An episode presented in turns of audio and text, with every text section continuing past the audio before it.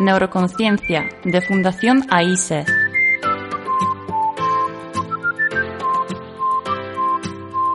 Con Juana Naya.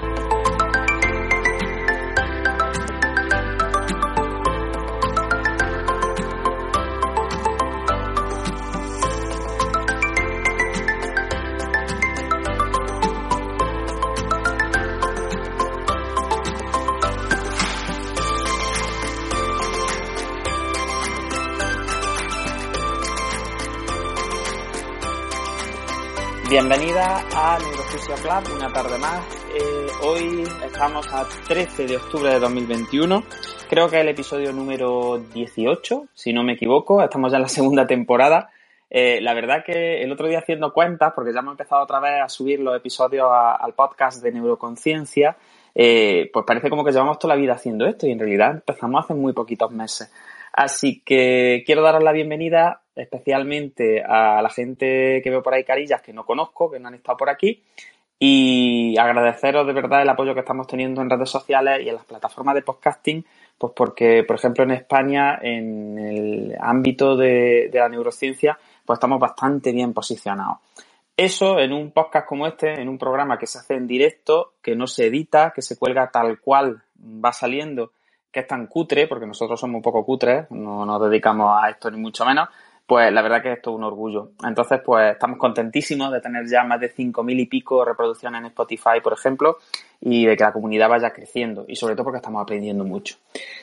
Bien, esta tarde eh, va a ser una tarde pues de un, poco filosófica, un poco teórica, porque vamos a hablar de un tema que es, eh, pues bueno, hasta hace poco tiempo era un tema que se podía decir que era prácticamente neurociencia de frontera, ¿no? Como lo que se llama, que era pues teoría, hipótesis eh, que surgieron a partir de ciertas observaciones experimentales y que les dimos un nombre y fuimos hablando de ellos, se fue publicando eh, bibliografía, pues sobre todo a partir de 2010, 2012, que empezaban ya algunos autores a señalar este tipo de cosas. Eh, y no va a ser un tema pues tan específico como temas que hemos hecho de neuroanatomía funcional o, bueno, cuando hablábamos de equilibrio, los monográficos de, la temporada pasada, ¿no? Pero yo creo que es un tema bonito y que se presta mucho a la participación. Así que desde ya pido a la gente que, se quiera unir, que, solicite abrir micro y estaremos encantados de, de escuchar. Esta tarde por tanto, vamos a usar una especie como de tercera parte de los libros que nos inspiraron, ¿no? Llevamos dos semanas haciendo esos programas. Hicimos un libro que nos inspiraron uno hace dos semanas. La semana pasada dedicamos el programa prácticamente completo a Oliver Sacks y estuvimos hablando de, varias eh, de sus obras más representativas, ¿no? Aunque dejamos mucho por contar y esperamos poder dedicar algún tipo, algún día un monográfico de varias horas a este hombre que, es tan entretenido. Y Paula y yo, que ahora saludará, pues nos hemos pasado como los dos días intentando introducir nuestro libro, ¿no? Nuestro libro que nos inspiró porque habíamos quedado en hablar de un libro que eh, en español se tituló algo así como El arte y la ciencia de no hacer nada o eh, Autopilot en inglés, ¿no? Eh, que está publicado, es de un autor que se llama Andrew Smart, que ahora hablaremos un poquito de él. Eh, como no había pie a hablar de él, porque siempre pues, nos enganchábamos a hablar de otros libros y nos interesa mucho todo, y en fin, pues imaginaros, dije, venga, pues vamos a hacer un programa específico en el que con la excusa de, hablar de este libro, que a los dos nos gustó mucho hace ya unos años cuando, cuando tuvimos la suerte de tenerlo en las manos, eh, pues con esa excusa nos vamos a entretener a hablar de redes neuronales. En concreto la red neuronal por defecto, que es el, como el, la piedra angular sobre la que gira y gravita eh, el libro de Andrew Smart, pero también pues luego podemos, eh, si os apetece, entrar en, en otro tipo de redes atencionales que, a Paula yo sé que le gustan mucho y, y, que creo que pueden ser también muy interesantes. Así que bueno, voy a presentar a las dos personas que están ahora mismo conmigo aquí arriba con micro y de verdad, soy muy pesado, pero mm, el que quiera hablar, Mm, que hable, ¿eh? que, tengo, vamos, tengo muchas ganas de escuchar voces nuevas y, de compartir cosillas con vosotros. Así que, Paula, buenas tardes. ¿Qué tal? Paula Iglesias, neuropsicóloga de la Fundación AISE. Mm, ¿Cómo se presenta la tarde? Hola, pues nada, muy bien. La verdad que con un tema muy interesante a debatir y a ir comentando a lo largo de este ratillo. Efectivamente, llevábamos ya un par de semanillas con ganas de, de hincarle el diente a este libro porque, bueno, yo creo que tanto el, el autor eh, del libro como el contenido en sí, pues es maravilloso, ¿no? Porque él expone mm, a través, pues eso, de la excusa un poco esta de el arte de no hacer nada, te expone de una manera muy sistemática y pero muy amena eh, pues cómo funciona la red neuronal por defecto, cómo se descubrió, cuáles son sus usos, cuáles son sus utilidades, por qué está ahí y mm, cuestiones bastante curiosas e interesantes que ondan ¿no? alrededor de, de esta red. Así que la verdad, pues bueno, con muchas ganas de ir degranando algunas de las cosas que, que nos han parecido más interesantes y pues comentarla con la gente que le apetezca participar y, nada, y cuando queráis. A echar el rato, ¿no? Vamos a echar el rato aquí hablando de fricaza. bueno, pues Yolanda, te veo que estás de hablante. ¿Estás disponible o la niña te tiene enganchada? Hola, pues sí, sí, estoy por aquí disponible. Igual si en algún momento se escucha a la peque, pero estoy. Y con muchas ganas de escucharos porque es un libro que yo no he leído y aunque voy a escuchar muchas veces hablar de él, cada vez que habláis eh, aprendo mucho. Así que deseando escuchar y aprender. Estupendo, pues si os parece vamos a meternos ya en, en tarea. Eh, como se me va, ya hay bastante gente en la sala y no veo a todo el mundo. Si alguien solicita y si vais los coadministradores que quiere hablar, pues porfa, darle, darle también voz, ¿vale? Porque como yo voy a estar aquí con Paula mano a mano, pues puede ser que se me pase. Entonces, si vais alguna solicitud por ahí, porfa, os pido que Yolanda o Manuel, quien pueda, em, eh, pues nos ayude un poquito a, a organizar, ¿vale? Y sobre todo que insistáis, si veis que levantáis la mano y no, y pasamos de vosotros y, no os damos voz, pues hacer así como gestitos, mandar, podéis mandar como eh, cienes de estos, veis que tenéis aquí emoticonos, pues podéis mandar así como cienes o risas o algo, en plan, Juan, por favor, que, o levantad la mano, que quiero hablar y, y no te has dado cuenta, tío, que déjate ya de rollo. Bien, pues hechas las presentaciones, eh, vamos a empezar, Paula, si te parece. Eh, como ya os digo, vamos a hilar, a vertebrar las intervenciones hablando de un libro que se llama Autopilot en inglés. En, español se tradujo como El arte y la ciencia de no hacer nada, que es un libro de Andrew Smart, en el cual, pues bueno, este hombre siempre, a mí me gusta mucho porque es eh, muy dado a hablar de este tipo de neurociencia de frontera que yo os comento, ¿no? Que es como, llevar hipótesis que están empezando a probarse pero que todavía no, se encuentran totalmente desarrolladas y darle una aplicación práctica, una aplicación divulgativa que cualquier persona sin conocimiento, ninguno prácticamente de neurociencia, pues puede leer y puede aprovechar. Entonces yo lo recomiendo mucho, si queréis, pues ahí alguien de los que lo tengáis en la portada o lo que sea, lo podéis tuitear. Y es un libro muy baratito, que se lee muy rápido, en inglés y en español, y, la verdad que, que bueno, ¿De qué idea parte este libro? Pues bueno, este libro parte sobre todo de la idea, ahora Paula nos comentará un poco, de que eh, hay que hacer un cambio entre las ideas que teníamos antiguamente, históricamente veníamos de una idea que consideraban que el cerebro tenía una actividad pico, principalmente cuando estaba desarrollando tareas complejas. Es decir, eh, venimos de una tradición muy corticocentrista, eh, muy centrada en funciones cognitivas y entonces pues nuestra idea del cerebro era que cuando el cerebro estaba desarrollando funciones cognitivas de alto nivel, pues como podría ser la función ejecutiva, como podían ser tareas de memoria complejas, es decir, eh, reconocimiento, velocidad, pues entonces nuestro cerebro tenía como un pico de, de, activación, que eso iba por unas redes determinadas, que tenían unos nodos determinados, algún día podemos hablar de conectómica también si os apetece, si os apetece, y bueno, cuando no estábamos metidos en esas tareas, como que eh, el sistema nervioso era un ser más pasivo, es decir, era como que no estaba tan activo. ¿Por qué? Porque la función principal de nuestro sistema nervioso al final era recoger información, procesarla, trabajar con ella y eso es pues como un coche, ¿no? Que tiene un motor que cuando tú estás subiendo una cuesta arriba, pues le pisas el acelerador, se revoluciona, gasta un montón de combustible y se pone caliente y como haga calor es capaz hasta de empezar a echar humo y, romperse, ¿no? Pues esa era un poco la idea que veníamos em, trayendo desde varias décadas con respecto a la organización en red del sistema nervioso. ¿Qué pasa? Yo voy a abrir aquí un poquillo por contaros el, el cuento de cómo surgió un poco esto eh, y luego ya abrimos eh, las intervenciones.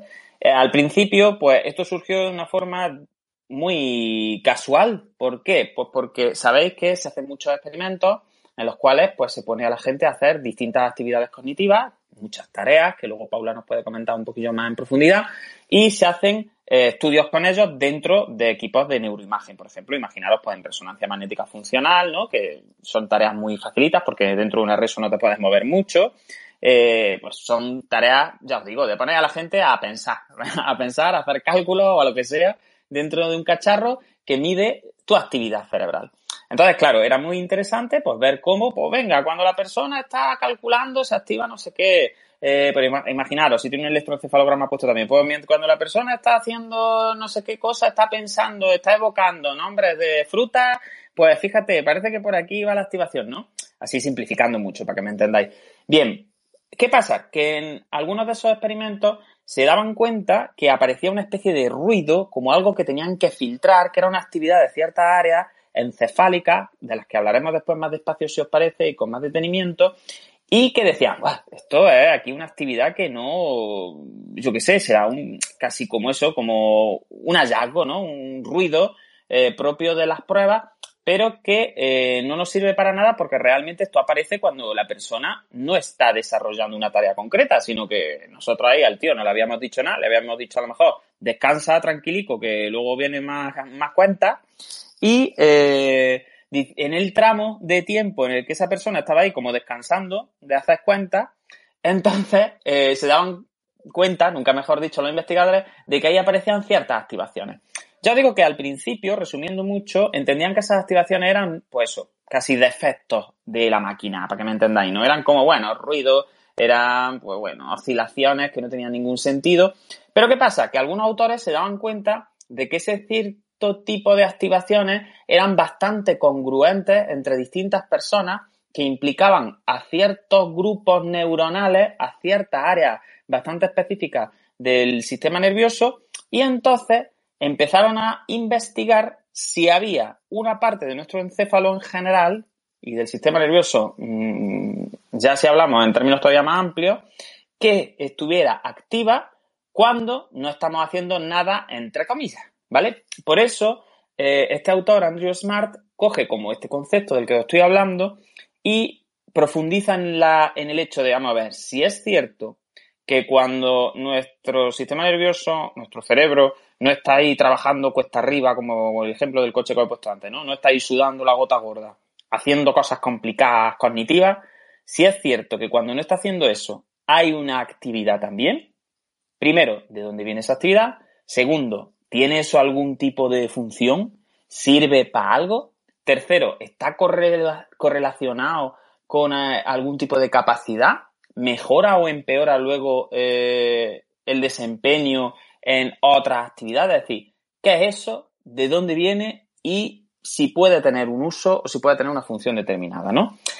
Bien, pues a partir de este cuentecillo que os estoy contando un poco, surge el concepto de red neuronal por defecto. Esta red neuronal por defecto, simplificando mucho, y ahora ya le doy la palabra a Paula, sería como ese conjunto de activaciones en red que se producen cuando eh, no estamos dedicados a realizar una tarea que requiere de nuestra atención monitorizando esa tarea que estamos desarrollando, ¿no?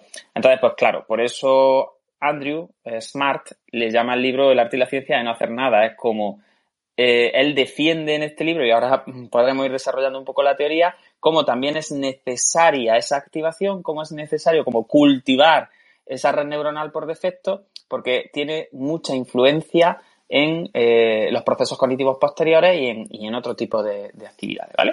Bien, pues hecha esta presentación así como de los LUNI, de la red neuronal por defecto, ¿no? De, cómo surge un poco y qué significa así para la gente que a lo mejor, porque hay mucha gente aquí abajo que no conozco, pues que no haya oído nunca hablar de ella y que no tenga muy claro de qué va, pues ahora eh, vamos a ir profundizando poco a poco. Ya os digo, podéis eh, participar siempre, preguntarnos lo, lo que queráis. Así que, Paula, si te parece, yo la primera pregunta que te haría es, ¿recuerdas cuándo fue la primera vez que tuviste a hablar de la red neuronal por defecto y qué te pareció el concepto? Y luego, aparte, ¿cómo te ¿Cómo encontraste tú el libro de Andrew Smart, este libro, este libro del arte y la ciencia de no hacer nada? Si te lo recomiendo a alguien, cómo llegaste a él y cómo fue cambiando tu idea sobre lo que era la red neuronal por defecto. Bueno, pues la verdad es que eh, la red neuronal por defecto es algo que desde a partir del año 2000 o así siempre ha estado un, poco ahí, ¿no? El concepto, pero es cierto que yo no profundicé o no me adentré mucho en el ámbito hasta que de manera totalmente divulgativa eh, encontré el libro, empecé, empecé a leerlo, me fascinó totalmente y ya me puse a investigar eh, un poco más junto con ya las demás formaciones de máster y demás que, que fui haciendo. Em, pero bueno, es cierto que el libro pues lo encontré de manera totalmente casual en una librería que ya por desgracia no existe en Granada. Pero bueno, yo siempre me iba ahí a la sección de neurociencia, de psicología, eh, vi el libro, vi la contraportada, me llamó la atención cómo estaba escrito y demás, y dije, venga, pues vamos a ello.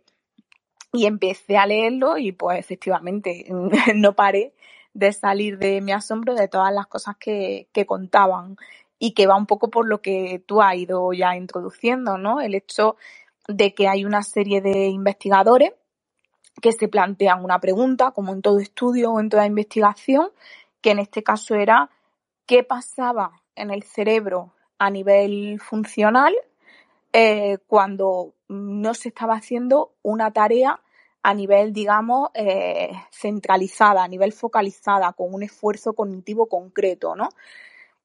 Y ellos eh, tenían la hipótesis, como cuando se plantea cualquier estudio, de que eh, cuando el cerebro no estaba focalizado en la resolución de una actividad o de una tarea, pues era como que su estado disminuía, su estado de activación, digamos, por decirlo de alguna forma, a nivel pues de funcionamiento metabólico, de consumo de oxígeno y demás, pues se paralizaba o bajaba de intensidad y demás.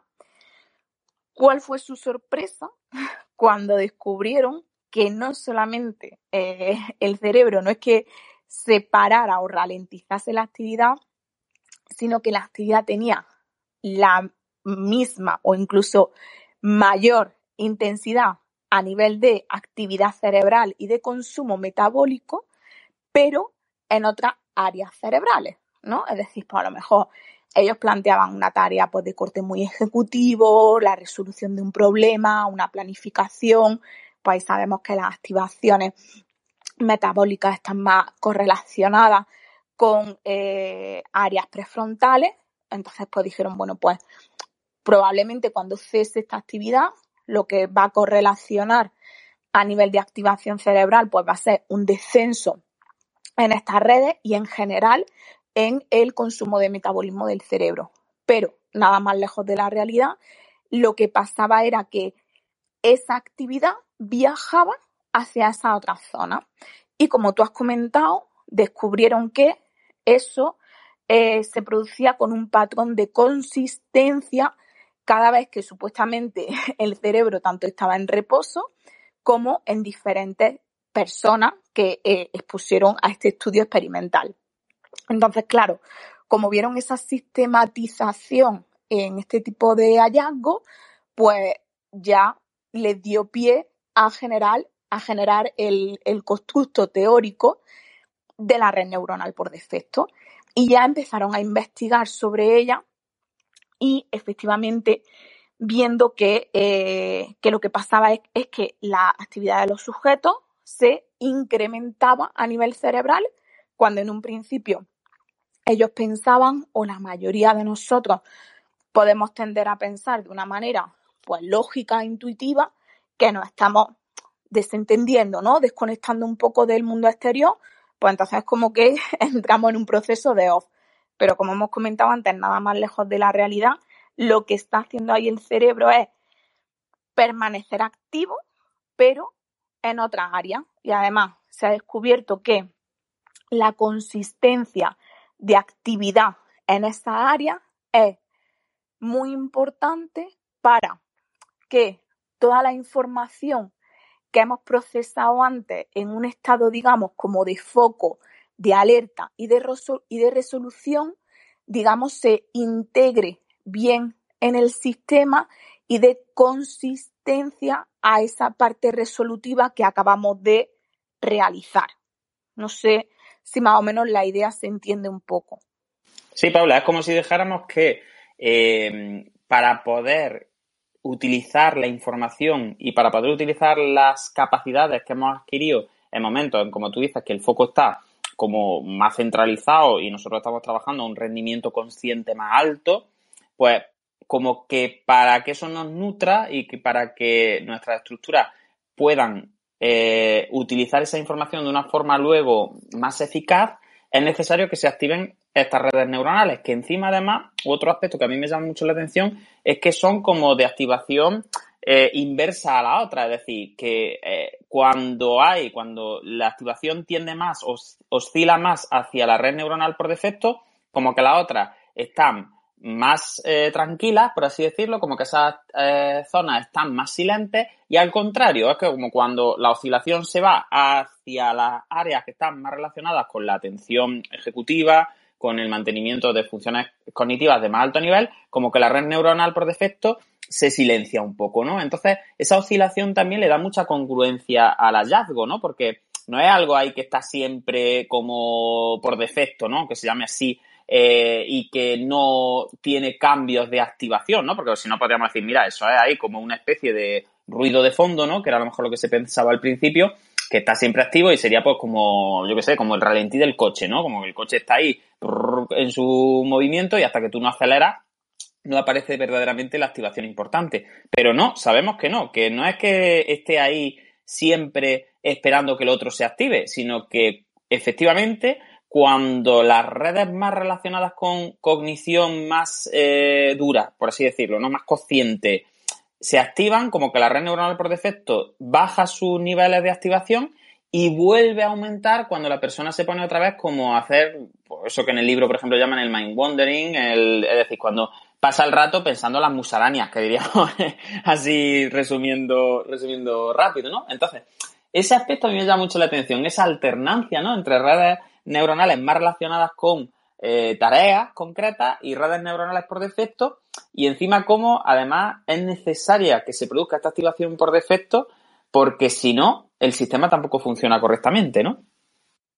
Sí, totalmente. Además, como tú dices, no es que mm, partamos de una conceptualización de que estamos en un stand-by con la red neuronal de, mm, por defecto y luego ya en la red en foco es como que nos activamos un poco más. No, es que de hecho eh, este cambio de oscilación em, se hipotetiza que cuando eh, se, se va a la red neuronal por defecto, se consume más energía a nivel cerebral que cuando se ejecutan tareas específicas a nivel resolutivo. Es decir, esa red que se genera de manera espontánea y de manera totalmente intrínseca para desarrollar tareas específicas de coherencia, e robustez e integración de lo que hemos hecho con, mm, en, los momentos precedentes, em, parece que, que,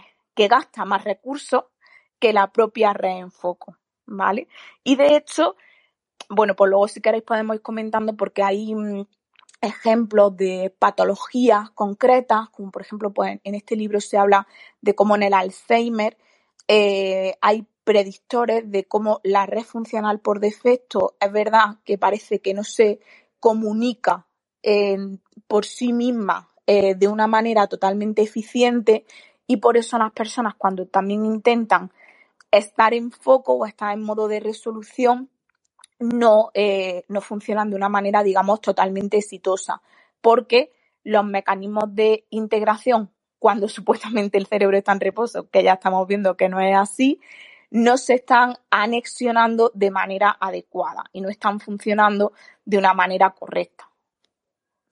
Efectivamente. De hecho, por ejemplo, en otras patologías, yo empecé a tomarme en serio la red neuronal por defecto cuando leí, por ejemplo, artículos que hablaban sobre los estados de mínima respuesta, ¿no? Cómo ya se están utilizando las activaciones en ciertas áreas específicas de esta red neuronal por defecto para poder como futurizar o prever que pacientes es más fácil que salgan de esos estados alterados de respuesta porque parece que el hecho de que se produzcan activaciones robustas, como tú decías, en estas estructuras de la red neuronal por defecto y además el cambio de patrón hacia la red en foco, es decir, que se produzca esa alternancia, esa oscilación tan importante a la que ya el propio autor en el libro pues coloca en, el centro y ahora hablaremos un poquillo de cómo se pone el de nervioso cuando las cosas se hipersincronizan, ¿no? Y cuando no existe esa variabilidad y ese ruido intrínseco, eh, a mí me llamó mucho la atención cómo ya se estaba tomando en serio de esta forma, es decir, cómo se estaban haciendo predicciones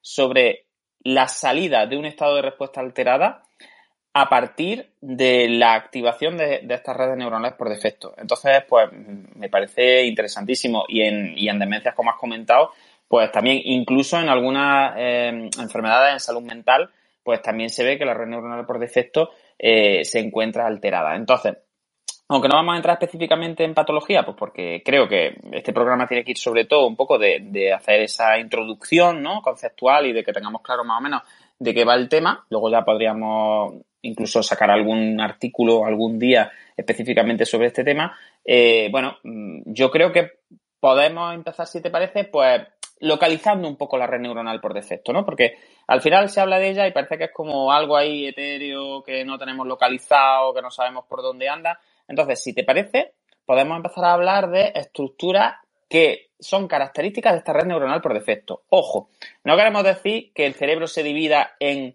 estructuras que tienen que ver con la red neuronal por defecto y estructuras que no tienen que ver con la red neuronal por defecto. Es decir, sabéis que eso no es así, que siempre se activa todo el encéfalo para cualquier cosa que hagamos, hasta para tirarnos un peo, es decir, para dormir, el, encéfalo se activa, es decir, ahí no hay no, no existe esa conciencia que nosotros tenemos muchas veces cuando vemos artículos, ¿no? En plan, oh, y es que este área se activa y el otro no, se enciende la luz aquí y en el otro no se enciende. Es decir, no, el sistema nervioso siempre está activo, es decir, todas las neuronas están disparando constantemente. Lo que pasa es como que la oscilación prioritaria se desplaza hacia una estructura, ¿no? Entonces, hecha esta salvedad, para que nos quede claro que no es que haya estructuras que son de una red y estructuras que son de otra, sí quiero un poco repasar contigo, Paula, como qué partes de nuestro encéfalo están más relacionadas con esta red neuronal por defecto. Porque yo sé que hay algunas que son más conocidas, pues como pueden ser ciertas cortezas prefrontales, pero hay otras áreas, o algunas partes del parietal, pero hay otras áreas como el cuño, el precuño, que son menos conocidas, incluso áreas subcorticales que también están relacionadas. Así que si te parece, haznos un viajecillo ahí un poco por, por estructuras que tú consideres que son interesantes eh, desde el punto de vista de localización de la red neuronal por defecto y vamos comentando si te parece curiosidades sobre ellas.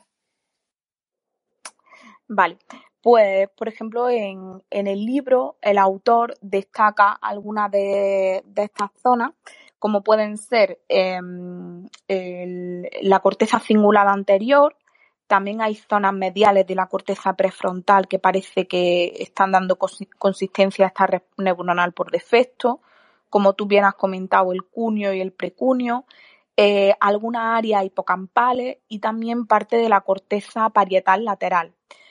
La verdad que es interesante porque, bueno, eh, áreas como el cunio y el precunio se han relacionado con la conciencia, ¿no? Con, con el yo y luego vemos pues que hay otras áreas como por ejemplo las hipocampales que también parece que están participando en la actividad de esta red y que además eh, se hipotetiza que eh, lo que comentábamos antes un poco de las demencias y demás, que puede ser importante su actividad ¿no? y, la integración en esta red neuronal por defecto, porque parece que cuando estamos en este modo, eh, ¿no? Em, lo que hacemos también es eh, como asentar recuerdos, generar proyecciones nuestras hacia el futuro, reflexionar sobre situaciones actuales y, empezamos como a relacionar conceptos que hemos vivido, ¿no? Entonces, claro, parece que la unión de todas estas zonas puede que esté muy relacionada con procesos de conciencia, con procesos del yo, con procesos de integración a nivel nésico y con darle, pues como hemos comentado, esa robustez y esa coherencia a todos esos eventos específicos que antes eh, hemos vivido, hemos planificado, hemos razonado o hemos gestionado de alguna manera pues un poquito más consciente, más voluntaria y con algo más de esfuerzo mm, a, nivel cognitivo, voluntario, ¿no? Pero luego vemos como toda, em, como toda esta actividad necesita de otro tipo de integración y de coherencia que se da en esta, en esta red formada por, por, esa, por esas áreas neuroanatómicas que hemos comentado que están conectadas entre sí.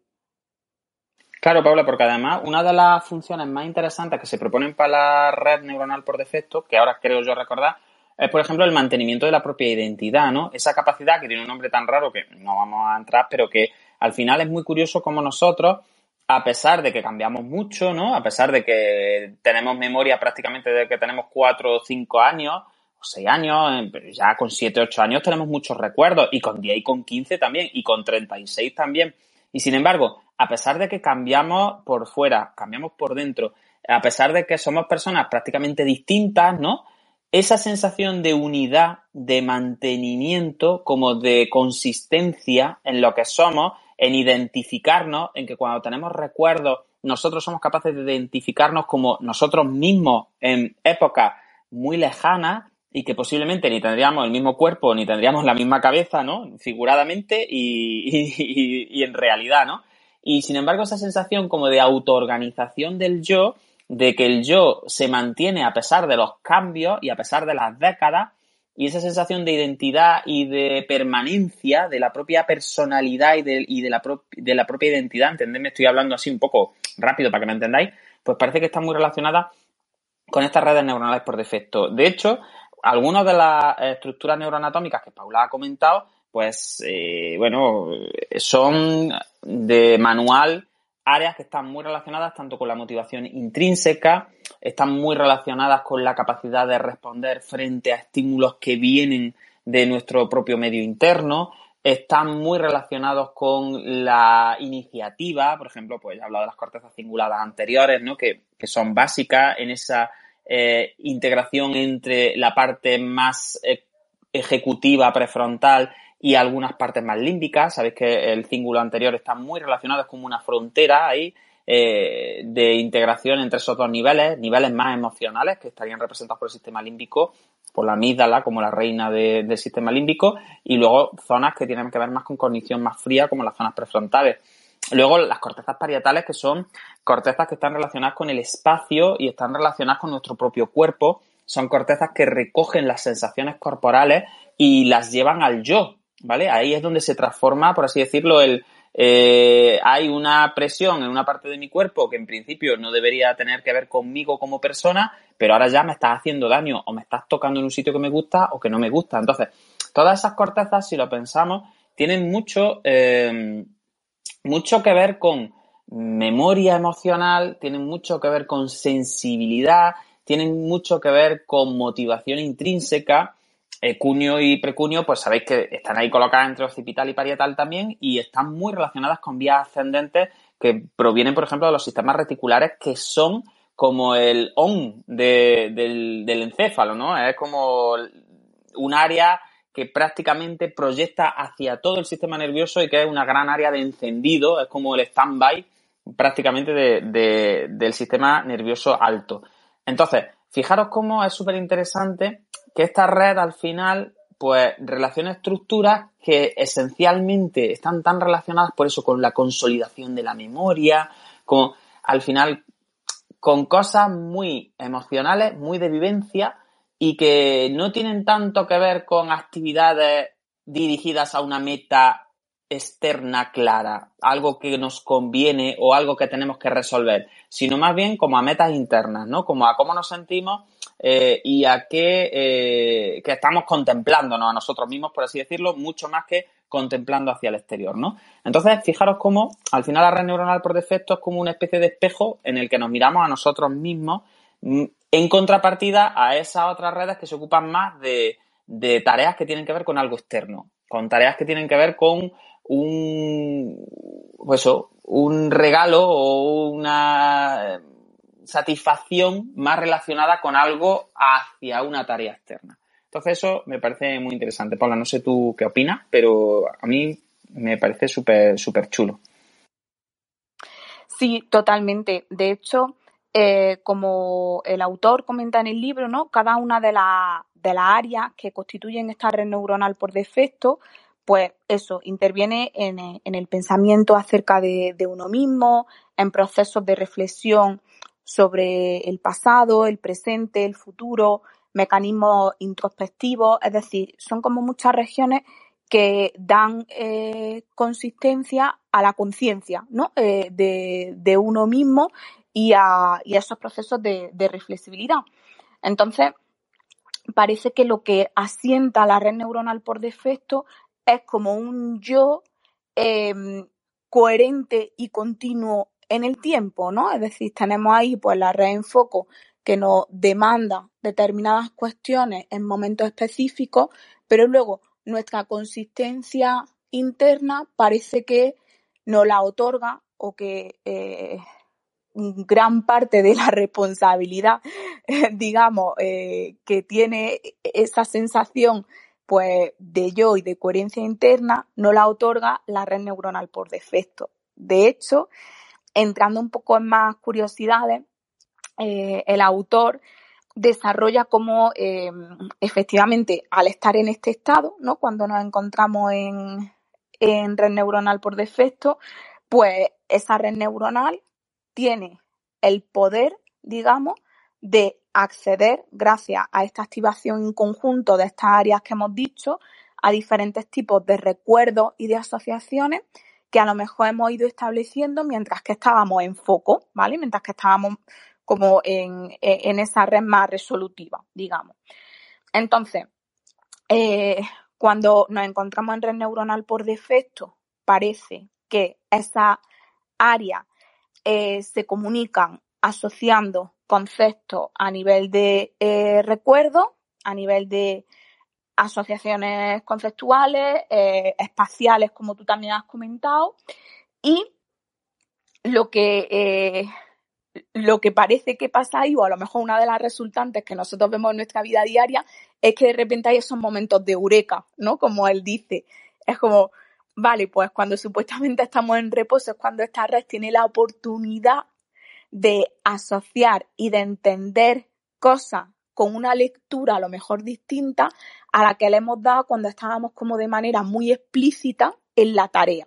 Entonces, él reivindica ¿no? la importancia de dar coherencia, espacio y tiempo a la actividad de, esta, de estas regiones en su conjunto porque aportan mucho a lo que mm, pues al pensamiento, al desarrollo cognitivo y a, y a eso, y a la consistencia interna propia de la persona.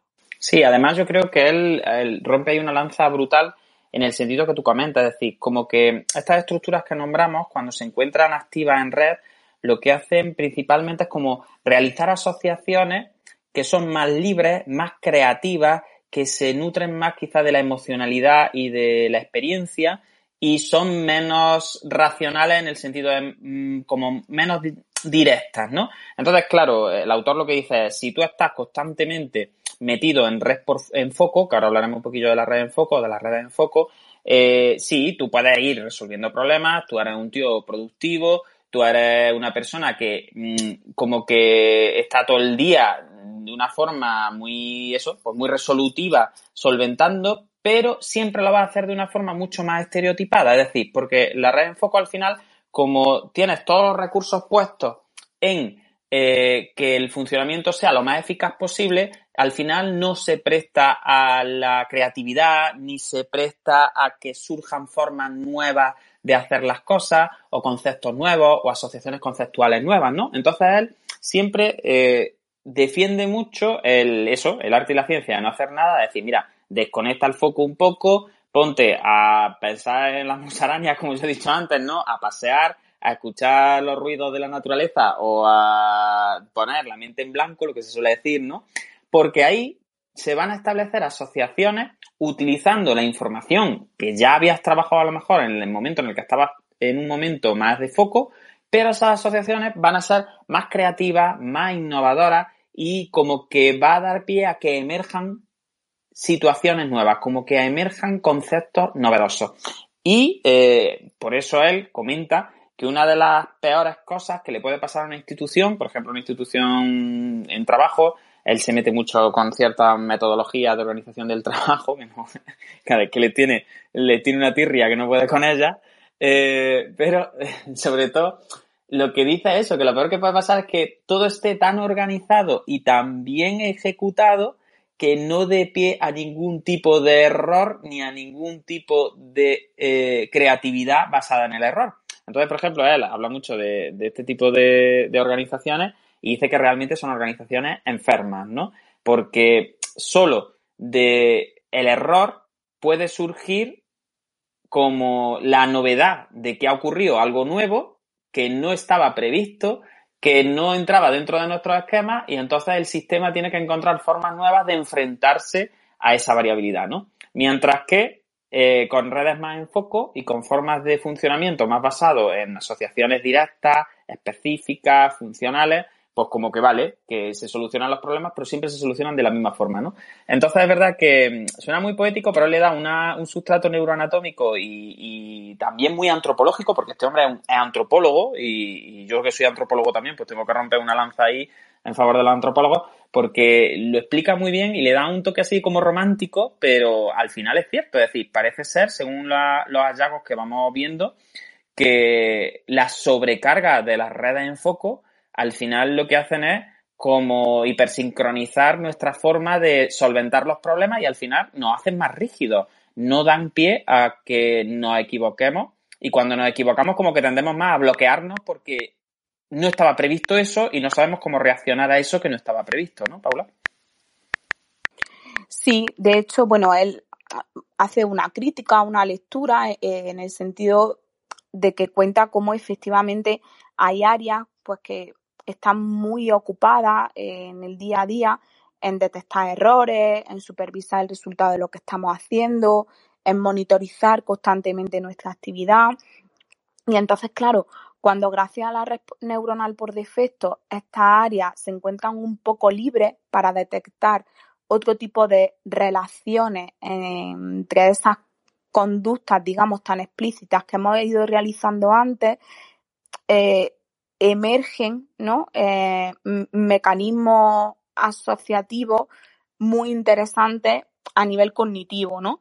Entonces, al final, él eh, lo que hace es que le da mucha importancia y hace mucho hincapié en la necesidad de que haya momentos en los que el cerebro esté ante este supuesto ocio, que es como nosotros lo conceptualizamos, pero que como estamos viendo por todo lo que estamos comentando, eh, no para nada está en estado ocioso, ¿no? sino que está identificando causas concretas, está dotando eh, de sentido a las diferentes experiencias que hemos ido viviendo, está generando coherencia entre esas experiencias.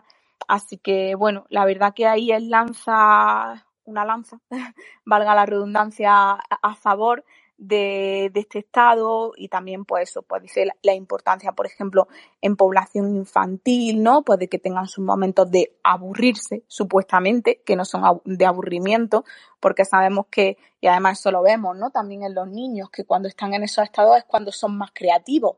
Incluso nosotros, ¿no? También lo típico que se dice, uy, se me ocurrió en la ducha, ¿no? Mientras que no hacía nada, supuestamente, esta pedazo de idea. Entonces, la verdad es que él ahí rompe una lanza eh, a favor de, este tipo de, de cambios en los estados porque considera que es muy, muy beneficioso para una adecuada actividad cerebral. Claro, además él parte de, y a mí eso me flipa también muchísimo, de un análisis de, dinámica de sistemas que además, yo siempre lo digo, que hay que leerse las 10 primeras páginas de este libro solo para tener una idea de los conceptos clave de dinámica del sistema de la forma más clara, más explicativa y más como concreta que se puede desarrollar, ¿no? Entonces, él parte de que el sistema nervioso es un sistema que se caracteriza porque aunque conozcamos la información que está entrando y conozcamos el estado en el que se encuentra ese sistema, no podemos en ningún caso hacer predicciones 100% fiables sobre cuál va a ser el output, es decir, es un sistema completamente abierto, es decir, no, no, no es un sistema cerrado en el que tengamos clarísimo cómo es el funcionamiento. Luego enumera los principios de emergencia, enumera los, los principios de autoorganización. Él, por definición, dice que la red neuronal por defecto se basa en la autoorganización. Y luego entra en tres conceptos, entra en muchos más, ¿no? Y yo no quiero extenderme demasiado porque son ya las nueve menos diez de la noche y llevamos un rato aquí Paula y yo ya cascando, ahora abriremos un poquillo el coro. Eh, no quiero entrar en todo porque además a mí la dinámica del sistema, si hay algo de lo que me gusta hablar es de eso. Pero sí, Paula, no me gustaría que se nos quedaran en el tintero como tres conceptos básicos. Ya digo, aunque me encante la autoorganización, aunque me encante el sistema nervioso como sistema no lineal, aunque, en fin, y abierto, aunque, es decir, aunque me guste todo eso, pero hay tres conceptos que para mí son básicos. Y uno es variabilidad, es decir, cómo la variabilidad es necesaria, como ya hemos introducido un poquito, para generar respuestas innovadoras, para que el sistema pueda generar nuevas emergencias cada vez más adaptadas que puedan hacer frente a problemas nuevos con soluciones nuevas, es decir, esa variabilidad inherente a los sistemas no lineales a mí me parece apasionante. Y luego también me encanta el concepto de error, que el error está muy relacionado con la variabilidad y que yo sé que, por ejemplo, que Yolanda también es un tema que en aprendizaje motor, pues venimos históricamente de un montón de técnicas, de métodos y conceptos en neurociencia clínica que demonizaban el error y que decían que el error se mal aprendía y que madre mía y las compensaciones no sé cuánto. Entonces, el error para mí es otro concepto clave junto a la variabilidad y eh, sobre todo también el concepto de ruido, que yo creo que el concepto de ruido es difícil de explicar y de entender si no estamos familiarizados con la dinámica del sistema el ruido está muy relacionado con otros conceptos como es la resonancia estocástica, que es un poco más árida y que ya si algún día queréis nos podemos meter en el podcast eh, en estos conceptos que a lo mejor son como más complicados de entender, pero que son muy chulos desde el punto de vista filosófico y que nos pueden ayudar mucho en la evaluación y tratamiento y sobre todo pueden cambiar la forma en la que atendemos el movimiento.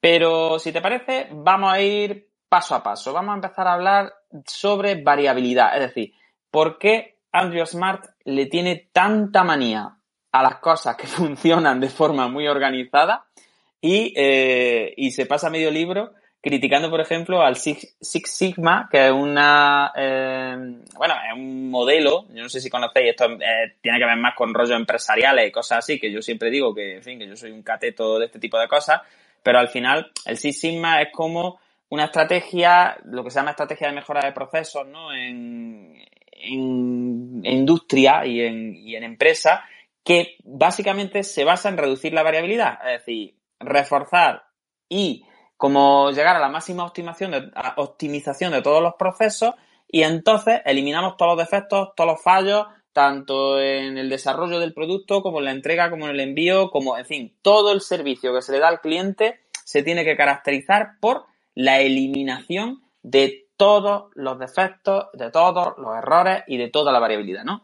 Y el, eh, Andrew este se pasa, pues, yo que sé, parece que es que es todo, el Six Sigma, porque claro, es lo que defiende en el libro es todo lo contrario, es decir, no, vamos a ver, señores, si funcionamos siempre eliminando completamente la variabilidad, al final funcionamos como robots, como robots que estamos programados para eh, solucionar una serie de problemas de una forma muy determinada, que es para la que hemos sido entrenados, pero que como pase algo nuevo, mm, aquí nos cagamos todas las bragas, ¿no? Y, no le sabemos hacer frente.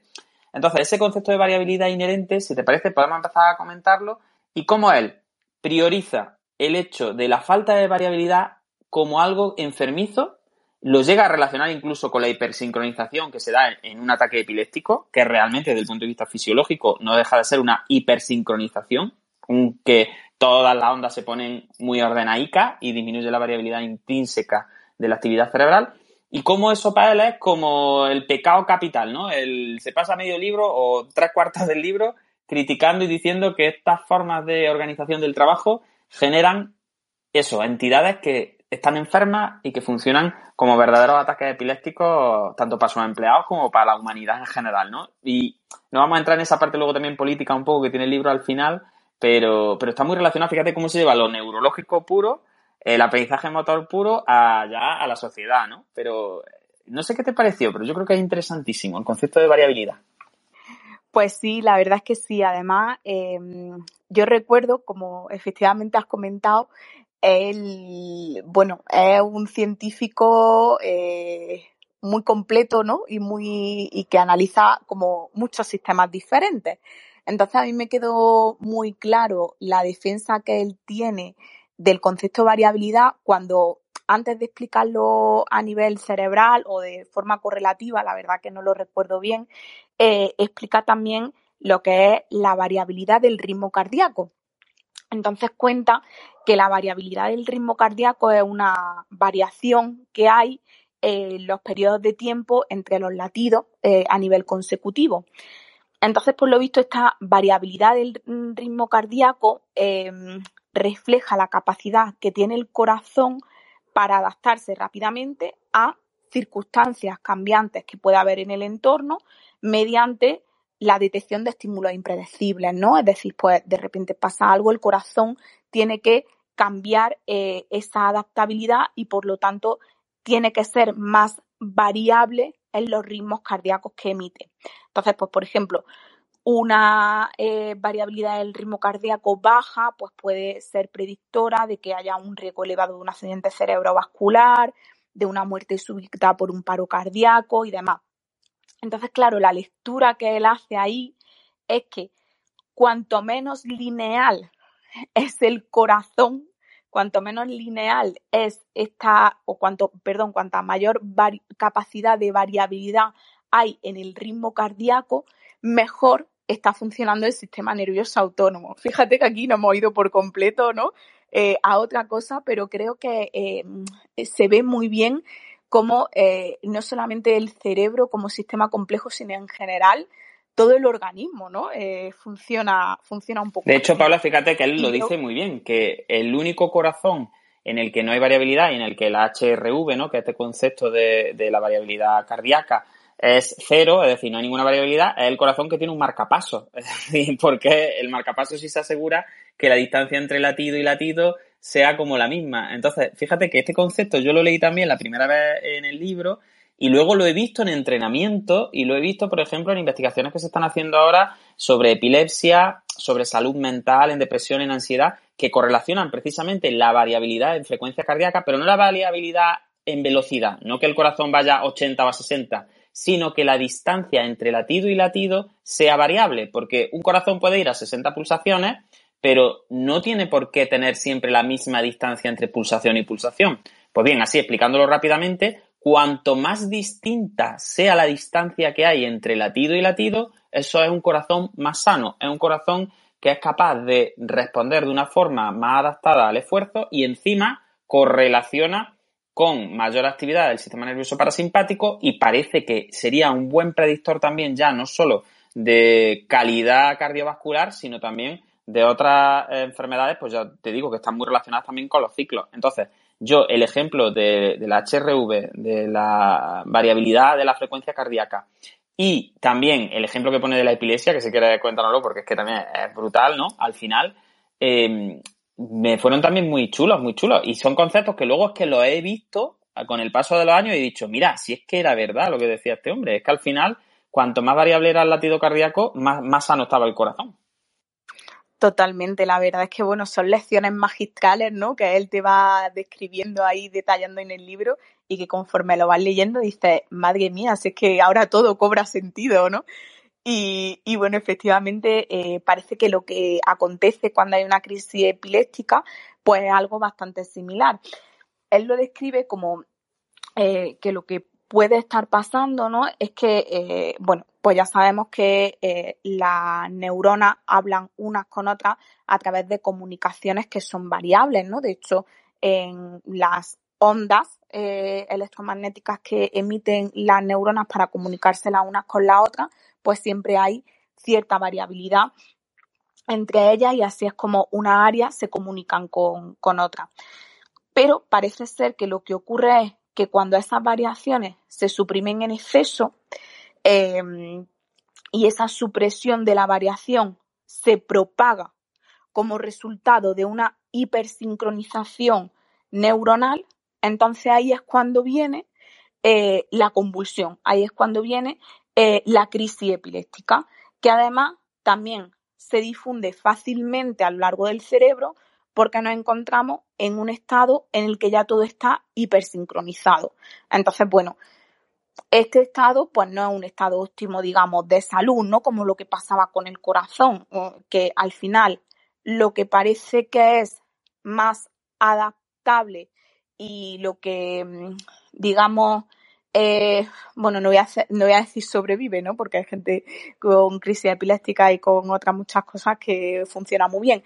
Pero al final, como un índice probable, ¿no? De, salud eh, a nivel cerebral y a otros muchos niveles orgánicos es ese componente de variabilidad, porque en el momento en el que se hipersincronizan eh, las neuronas, pues cuando sobreviene la, la, actividad, la actividad epiléptica y además se puede seguir em, eh, puede seguir progresando esa actividad por ese componente de hipersincronización y de comunicación que ya se ha abierto a nivel cerebral. Claro, al final, un cerebro muy ordenaico y muy poco variable es un cerebro que no funciona. Entonces, yo creo que ese concepto es brutal desde el punto de vista neurofisiológico y, y, nos da una lección brutal sobre la importancia de la variabilidad y de cómo esa variabilidad es la base de la adaptación, ¿no? Que yo creo que es un poco lo que tú decías. El sistema nervioso, si sirve para algo, es para mejorar la adaptación del ser humano al medio. Entonces, eh, sin variabilidad parece ser que desde el punto de vista fisiológico y mediante el principio de autoorganización, pues perdemos mucha, mucha de esa capacidad de adaptación. Entonces, yo creo que, que ese, esa lanza que rompe ahí a favor de, la variabilidad es, es importantísima. Bien, relacionado con el concepto de variabilidad viene el concepto del error, es decir, de cómo eh, cuando eh, nosotros estamos funcionando mediante esas redes neuronales que no son tanto por defecto, que no están tan relacionadas como con la ensoñación o como con la divagación, ¿no? Como estar pensando en una cosa y en otra, pero no focalizarnos en nada en concreto. Eh, cuando utilizamos esas redes que están más relacionadas con resultados concretos que tienen que ver con un output determinado, es decir, pues como comentaba antes con las entidades, ¿no? Que no haya errores en los procesos porque esto se tiene que hacer así, así, así y así es como se soluciona.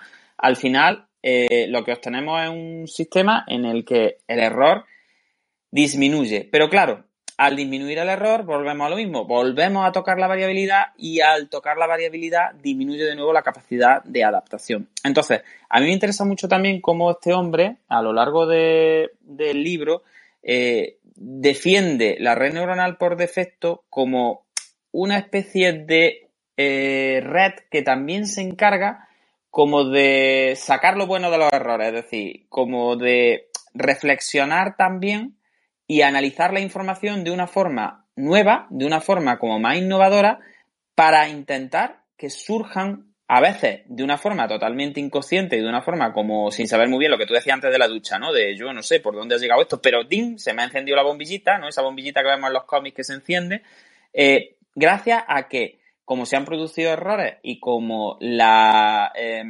oscilación y la variabilidad ha permitido que el sistema no sea estático, sino que sea como ese trompo que está girando y que gracias al giro se mantiene estable, pues nosotros ahora podamos ir como manteniendo los errores en un rango que sin ser excesivo, porque tira el funcionamiento del sistema, y sin ser demasiado poco, porque entonces lo que genera es disminución de la variabilidad, obtenemos como un aprendizaje óptimo, ¿no? Entonces, Fíjate cómo yo con este libro también como que ya me introduje en la, en la importancia de la dosificación del error, de cómo demasiado error desordena todo y es imposible trabajar con eso, pero si limitamos el error al mínimo, lo que obtenemos es un ataque epiléptico, ¿no? Así, pues hablando rápidamente, ¿no? Lo que obtenemos es, pues eso, un marcapaso o un, un ataque al corazón desde el punto de vista cognitivo, ¿no? En plan, eh, si reducimos el error tanto que no damos libertad a la persona para que explore, por ejemplo,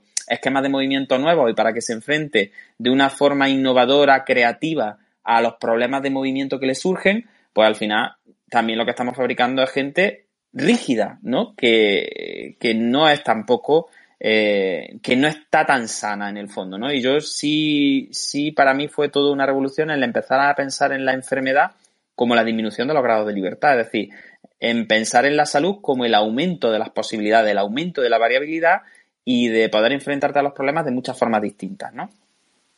Sí, la verdad es que totalmente, ¿no? Es decir, él habla de, la importancia de, del del error porque efectivamente cuando estamos en modo foco, ¿no? En modo, digamos, de alerta, cuando las redes neuronales eh, pues más explícitas y, más de resolución de problemas están eh, activadas o, o estamos en el estado oscilatorio donde estas redes están trabajando, lo que pasa es pues eso, que estamos como muy alerta, tenemos que detectar un sinfín de estímulos, em, tenemos que trabajar de una manera em, pues muy rápida, ¿no? Monitorizando constantemente todo lo que está pasando. Entonces, eso, em, por un lado, está genial, ¿no? Pero claro, llega un momento en el que necesitamos dar como una especie de reflexión y de relectura, como tú has comentado, a, a, esas cuestiones que están pasando en la vida real, ¿no? Y que son tan demandantes. Entonces, claro, gracias a la red neuronal por defecto, nosotros tenemos la capacidad de detectar cosas que a lo mejor no hemos podido detectar cuando estábamos en foco y de darle eh, una interpretación flexible, distinta, una generación de opciones diferentes a la que a lo mejor no hemos podido eh, descubrir o dar respuesta cuando estábamos en ese proceso tan demandante a nivel explícito y a nivel consciente. Entonces, efectivamente, eh, la importancia de primero que exista el error y luego que sea procesado de esta manera, él, la defiende mucho, ¿no? Y, la, y, la y la recalca a lo largo del libro. Y yo creo que, al final es, es, por esto, ¿no? Y también por lo que tú comentabas, porque también cuando estamos en esa red neuronal por defecto, le damos al cerebro la oportunidad de ser flexible y de que se comuniquen áreas que cuando estaban en foco no se estaban hablando entre sí. Entonces, cuando tenemos la oportunidad de estar en ese supuesto estado de reposo, es como que em, áreas que no se podían comunicar antes, ahora sí se están comunicando y tienen la oportunidad de generar opciones alternativas, innovadoras, diferentes a las problemáticas que habían surgido en ese modo en foco. ¿no? Claro, además, mm, yo creo que es súper interesante cómo él llega a decir que eh, tenemos un gran problema porque hemos, como hecho un uno a uno, o sea, hemos relacionado directamente el aprendizaje con la disminución del error a cero. Y para él, eh, el verdadero aprendizaje es la disminución del error, pero tiene que seguir habiendo errores en cierta medida, porque si disminuyen completamente los errores y la persona no se equivoca nunca, no está ejecutando ningún tipo de errores porque él entiende que siempre se está enfrentando a los mismos problemas en las mismas situaciones y dando las mismas respuestas, que ya se ha comprobado que son eficaces. Por tanto, entiende que si una persona no se equivoca nunca, al final está haciendo de todo menos aprender, porque es como que está, funcionando como si fuera una especie de robot. Es decir, como vale, yo ya te he enseñado la tabla de multiplicar, tú te has aprendido la tabla de multiplicar ya, para adelante y para atrás, en plan 2 por 3, 6, 2 por 4, 8, 2 por... No te equivocas nunca, el error ya se ha ido a cero, pero entonces yo no puedo decir que tú hayas aprendido realmente nada, sino que simplemente estás haciendo lo mismo en respuesta a unos estímulos determinados pero sin ningún tipo de, eh, de eso, sin ningún tipo de capacidad de adaptación nueva. Por tanto, a mí eso me llamó muchísimo la atención, porque yo como fisio también siempre, aunque no he sido yo muy de ramalazo eh, correctivo con mi usuario, pero siempre la idea era que una persona adquiría destreza cuando el error se iba hacia cero, cuando tendía a cero. Y sin embargo, este hombre lo que nos dice es, no, no, Juan, eh, no, no, aprender no es que los errores tiendan a cero. Aprender es que los errores se mantengan oscilando dentro de un rango que permita la eficacia, es decir, que permita que tú seas eficaz en el desarrollo y en la resolución de esos problemas, pero que te enfrenten de vez en cuando a cosas novedosas para que tú sigas desarrollándote. Porque si no, al final lo que te has transformado es pues en, un brazo robótico que, está en una cadena de montaje y que, claro, no se equivoca nunca porque ya está, porque se ha transformado en un bicho que no tiene conciencia, ¿no? Y que está ahí repitiendo siempre lo mismo una y otra vez. Yo sé que Yolanda tiene que estar deseando participar. Estáis muy callados, Yolanda, Manuel, Elisa, que estáis por ahí. Mode, si alguien quiere de verdad participar, al final no estamos marcando aquí un pimpinela a la Paula y yo. Eh, y no sé si queréis decir algo. Yo os doy la oportunidad, no sé. ¿Alguien por ahí quiere aportar alguna cosilla antes de que sigamos Paula y yo? Que lo estáis contando muy bien, entonces no, no puedo apostillar mucho. Aparte, bueno, no que es verdad que yo la, la parte que cuenta Andrés Mar de, de aprendizaje eh, la conozco, pero solo por algunas citas que, que me habéis ido pasando, pues cuando he ido buscando cosillas sobre aprendizaje motor y, y sobre orientada a la tarea, que creo que es algo de lo que luego también vaya a, hablar. Eh, y bueno, quizás sí que eh, en lo que tú dices, ¿no? En lo que estamos refiriendo al error y al aprendizaje, pues sí que eh, llama un poco la atención en, que quizás lo que los autores, tanto Andrew como otros autores, como es mí, eh, que hablan más de aprendizaje motor, eh, suelen hablar como error, eh, creo que es un concepto que todos tenemos como muy demonizado y que no tenemos tampoco muy claro como, como es, ¿no? Sino eh, que error simplemente se puede considerar cualquier pequeña desviación de la conducta que tú deseabas realizar y la que realmente ha hecho, o el movimiento que tú querías hacer y el que realmente ha hecho, que generalmente se entiende el error como algo más más grave, ¿no? O se ha caído o demás. Eso por un lado. Y luego eh, también, eh, así pensando, ¿no? Cuando estabais hablando de, que el error, eh, la falta de flexibilidad y, y, el aprendizaje sin error a veces pues significa más bien enfermedad, ¿no? Pues he estado pensando en, en algo que estuvimos hablando hace un tiempo pues con Paula, con, con Ana, que es también eh, terapeuta aquí en la fundación y demás, eh, cuando, cuando se presentaban ¿no? los modelos con los que se ayuda a los niños, por ejemplo, a la hora de aprender tareas nuevas.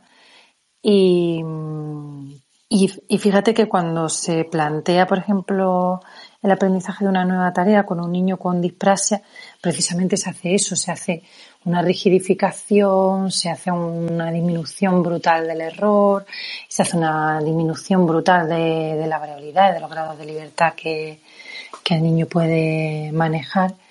Y yo creo que eso es precisamente por, por lo que habláis, ¿no? Porque los sistemas nerviosos que, que no funcionan pues del todo bien, pues necesitan al final reducir los grados de libertad necesitan quizás pues que nosotros controlemos la cantidad de errores de fuera porque no podemos. Entonces, eso quizás Paula os puede hablar un poco más porque tiene más experiencia, pero creo que es una forma chula de verlo. No sé cómo lo veis vosotros.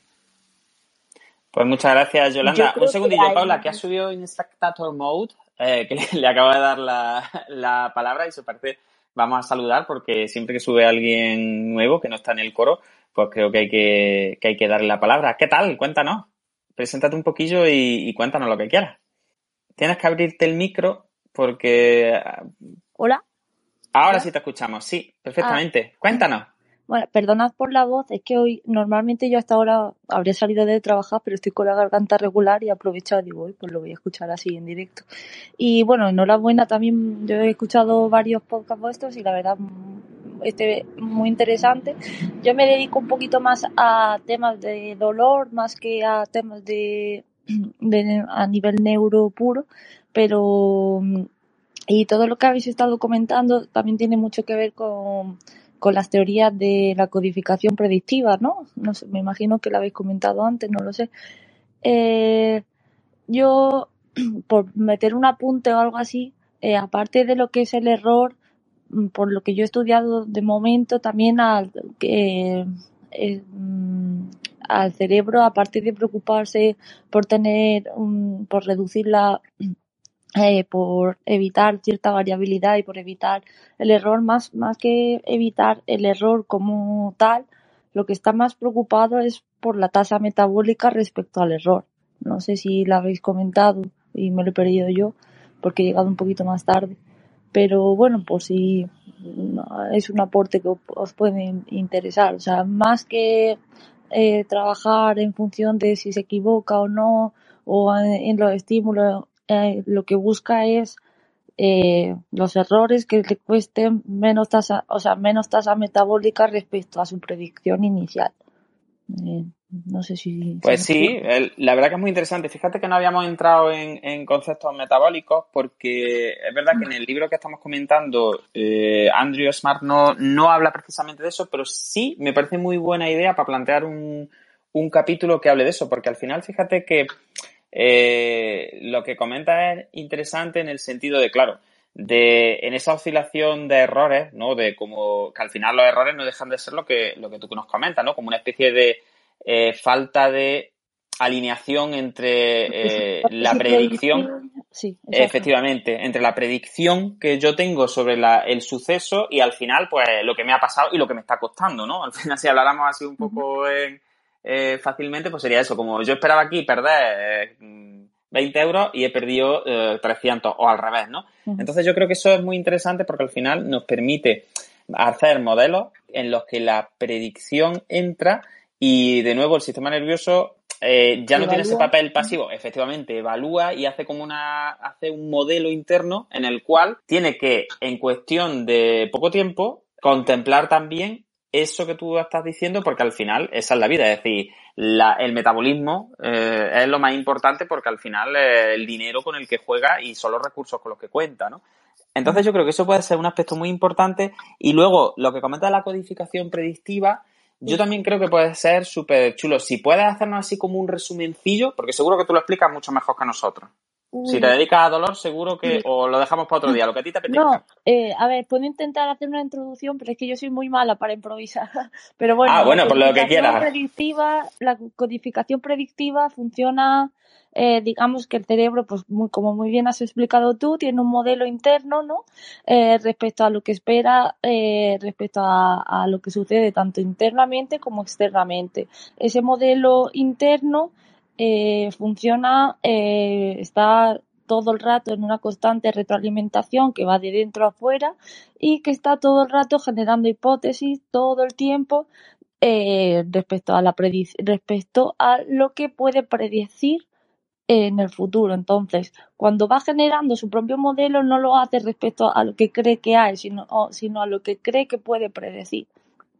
Eh, eso se llama codificación predictiva. Entonces, a partir de ahí, las diferentes redes neuronales, por eso muchas veces incluso la propia eh, la red neuronal por defecto es variable en función de cada sujeto, porque está sujeta al aprendizaje de cada una de las personas y respecto a lo que es significativo para cada eh, persona. Por tanto, antes se hablaba un poco de una red pasiva y ahora se habla de una red de saliencia, es decir, una red eh, que también tiene que ver con los propios contextos que son los que van autoconfigurando esa red. Em, esa codificación predictiva eh, no está preocupada tanto respecto a equivocarse o no y a los, valores relativos de sí y no, sino está orientada en todo momento a la supervivencia, respecto a qué error, o sea, tiene que tomar decisiones respecto a, lo que predice que eh, su eh, que su error, que equivocarse va, va a ser menos costoso a nivel metabólico. Y por eso, por ejemplo, en dolor, eh, que funciona, eh, muchas veces funciona pues por, pues, como funciona el aprendizaje, por, por extinción y por asociación. Por ejemplo, en dolor crónico, para hacer un poco una relación, eh, es tan difícil volver a deshacer la, neuroplasticidad. ¿Por qué? Porque incluso el riesgo de equivocarse, o sea, tú puedes, eh, para la persona puede seguir, puede que el, estímulo doloroso no siga estando y que tú sigas construyendo nocicepción una hipótesis de dolor eh, y una hipótesis de organismo que necesita protegerse, porque el coste de equivocarse es mucho mayor que el coste de no equivocarse. Y de ahí que incluso cuando se eh, elimina la exposición dolorosa, a diferencia de otros tipos de aprendizaje en los que cuando hay una extinción se elimina, lo que hace es reforzar su hipótesis de que hay algo que se está equivocando y por tanto tiene que afinar más la red y por tanto sensibilizar más los nociceptores para poder predecir mejor dónde está el dolor. Perdona si lo he explicado un poco mal. Es que no Chiquilla, pues para improvisar mal lo has explicado estupendamente. Yo por lo menos me ha quedado clarísimo. Efectivamente, al final el sistema nervioso pues funciona un poquito de esa forma conservadora, ¿no? Es decir, y es lo que tú dices, es como uy, si a mí esto me dolía antes y ahora me duele menos, pues a ver si es que no me estoy enterando bien y aquí hay un bicho que me va a matar. Entonces prefiero lo que tú dices, es decir, prefiere siempre como aumentar los recursos dedicados, aunque efectivamente, para la supervivencia. Fíjate que yo esa teoría eh, me encanta que las pongas porque eh, nosotros la utilizamos también, por ejemplo, para el desarrollo de la espasticidad, que es una cosa que fíjate que a lo mejor es tan... Y para la fatiga, por ejemplo. Efectivamente, es decir, algo que parece que está en otro extremo contrario y sin embargo las explicaciones actuales que tenemos sobre los modelos de desarrollo de hipertonía están muy relacionadas con este modelo predictivo que nos comenta. Es decir, es como, bueno, si yo he perdido grados de libertad porque había una lesión en el sistema nervioso determinada, por ejemplo, en las cortezas, y la médula deja de recibir información, pues prefiere aunque porque el coste de no tener el tono adecuado, es decir, que el tono no sea suficiente, es mucho peor que tener que lanzar las respuestas exageradas, ¿no? Entonces es verdad que esa, ese grupo de teorías en las que, si simplificando mucho, como que nuestro sistema nervioso es conservador y prefiere como poner el parche antes de la herida, pues son súper interesantes y sobre todo dan pie a cambios muy brutales, en, en, cualquier tipo de modelo y a la hora de efectivamente, cualquier cosa. Sí. Efectivamente, tanto la evaluación como el tratamiento. Así que si te parece, pues te meto ahí, te lanzo un guante y hacemos un capitulillo un día sobre esto, que puede ser súper chulo, sobre dolor. Ya te digo, yo no soy ningún especialista en dolor y, y es un tema que me encanta escuchar y, y si te apetece, pues luego me escribes por privado y te meto en el grupillo y hacemos algo sobre el dolor, sin prisa, sin agobio, ya te digo, en plan, como lo hacemos nosotros. Aquí, chafardero, como se dice en mi pueblo, ¿vale? Vale. Muchísimas gracias, de verdad, me ha encantado tu intervención. Eh, no, gracias a vosotros y perdón. Ya ves tú. Nada, mujer, de verdad, de verdad. Me ha encantado, pero muchísimo. Así que seguimos con, con la red neuronal por defecto, pero de verdad que hoy os meto aquí caña a hacer algo sobre dolor porque creo que, puede ser súper interesante. La verdad que no sé qué pensáis, pero, pero es muy buena aportación. Bueno, Paula, pues como se nos va un poquillo el tiempo, que son las 9 y 20 ya, y no quiero renunciar quizá a hablar de un concepto que para mí es el más el que más me costó entender, ¿no? Y yo no sé si a la gente así en general también le ocurrirá, que es el concepto de ruido, ¿no? Porque eh, este hombre, Andrew Smart, eh, defiende tanto el ruido, defiende entre comillas, incluso ha publicado eh, artículos específicos en los que utiliza el ruido como una forma casi terapéutica en algunos tipos de trastornos, como por ejemplo, creo recordar el TDAH.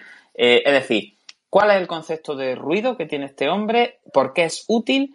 Y a ver si podemos hacer que se entienda, porque es verdad que yo lo entiendo mejor de lo que lo explico, el concepto de ruido. A ver si me echan una mano y entre todos podemos, podemos dejar algo medio claro.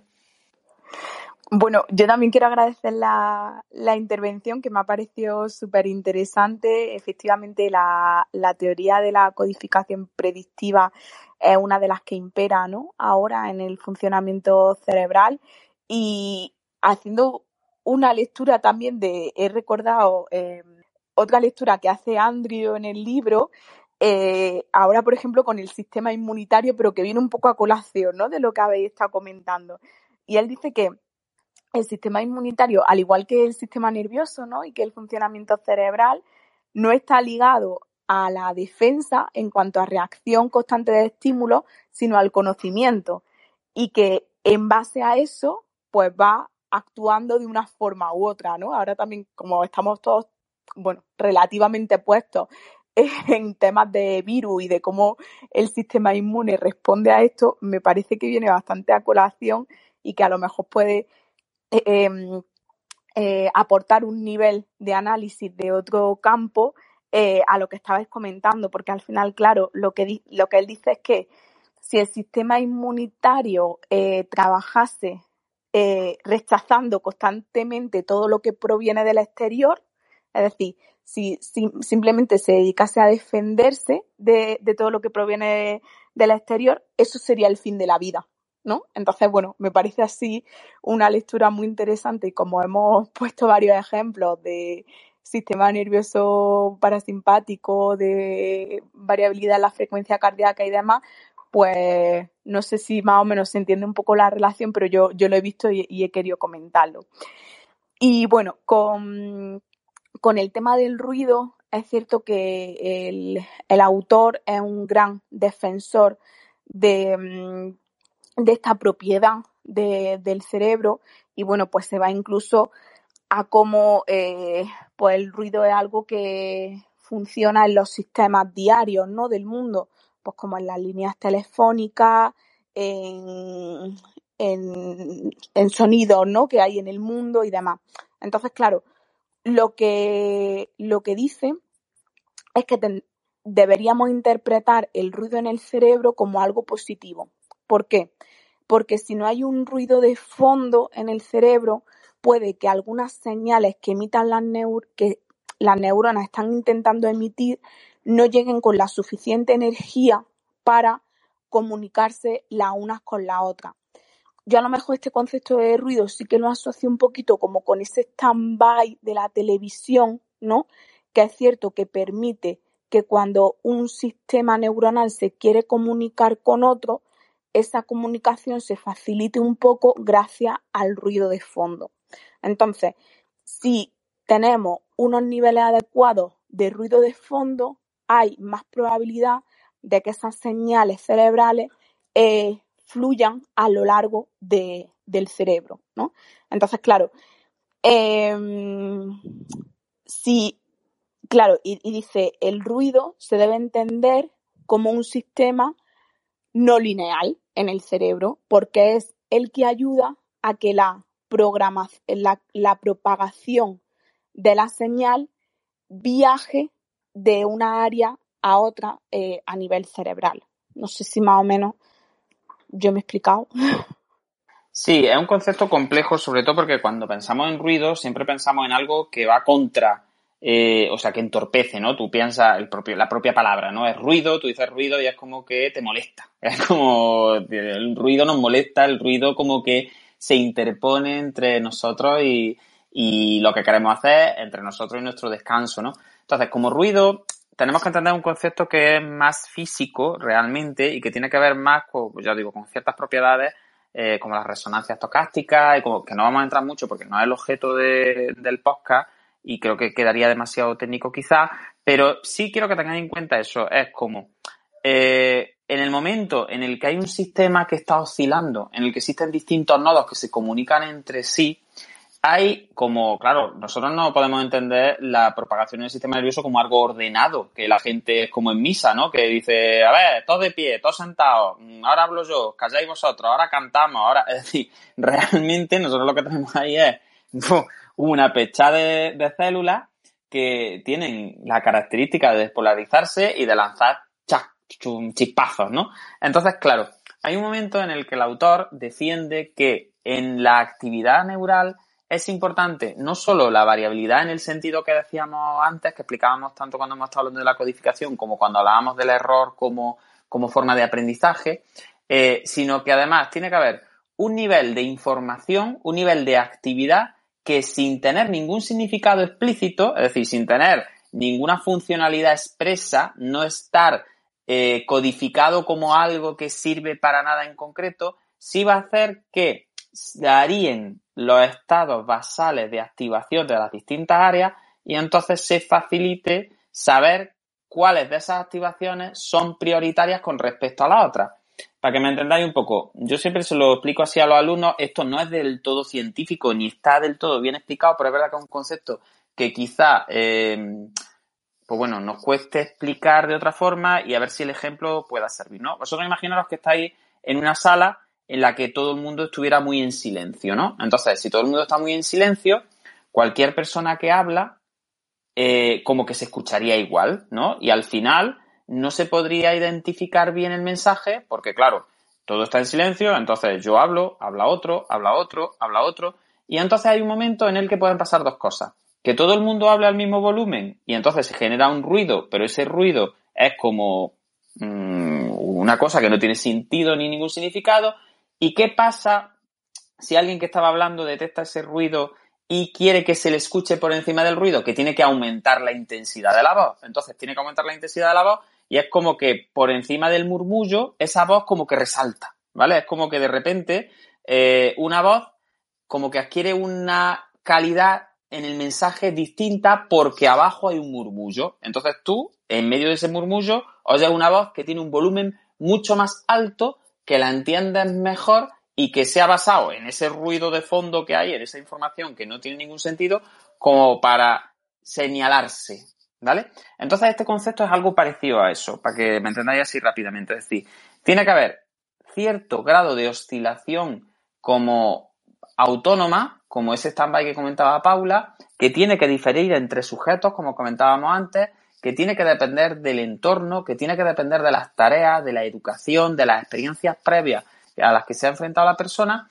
y ese nivel como de información que no es eh, necesaria para el desarrollo de la tarea, todos esos estímulos al final lo que hacen es como obligar al sistema a la oscilación hacia la eh, tarea que quiere resolver, ¿no? Entonces un poco ocurre como eso, es decir, si estamos en un entorno totalmente controlado, en un entorno en que las variables siempre, siempre se presentan de la misma forma y en el que no hay ningún estímulo que no forme parte del plan organizativo de la tarea, este autor defiende que el aprendizaje tampoco se produce, porque volvemos a lo mismo, es como que el sistema no tiene que enfrentarse a la variabilidad del ruido. Sin embargo, como ocurría con el error, si metemos más ruido de la cuenta, lo que hacemos sería entorpecer por completo la tarea, porque entonces ya lo que haríamos sería transformarlo en una interferencia, el ruido pasaría a ser una interferencia potente y entonces, claro, la interferencia al final lo que baja los rendimientos al suelo.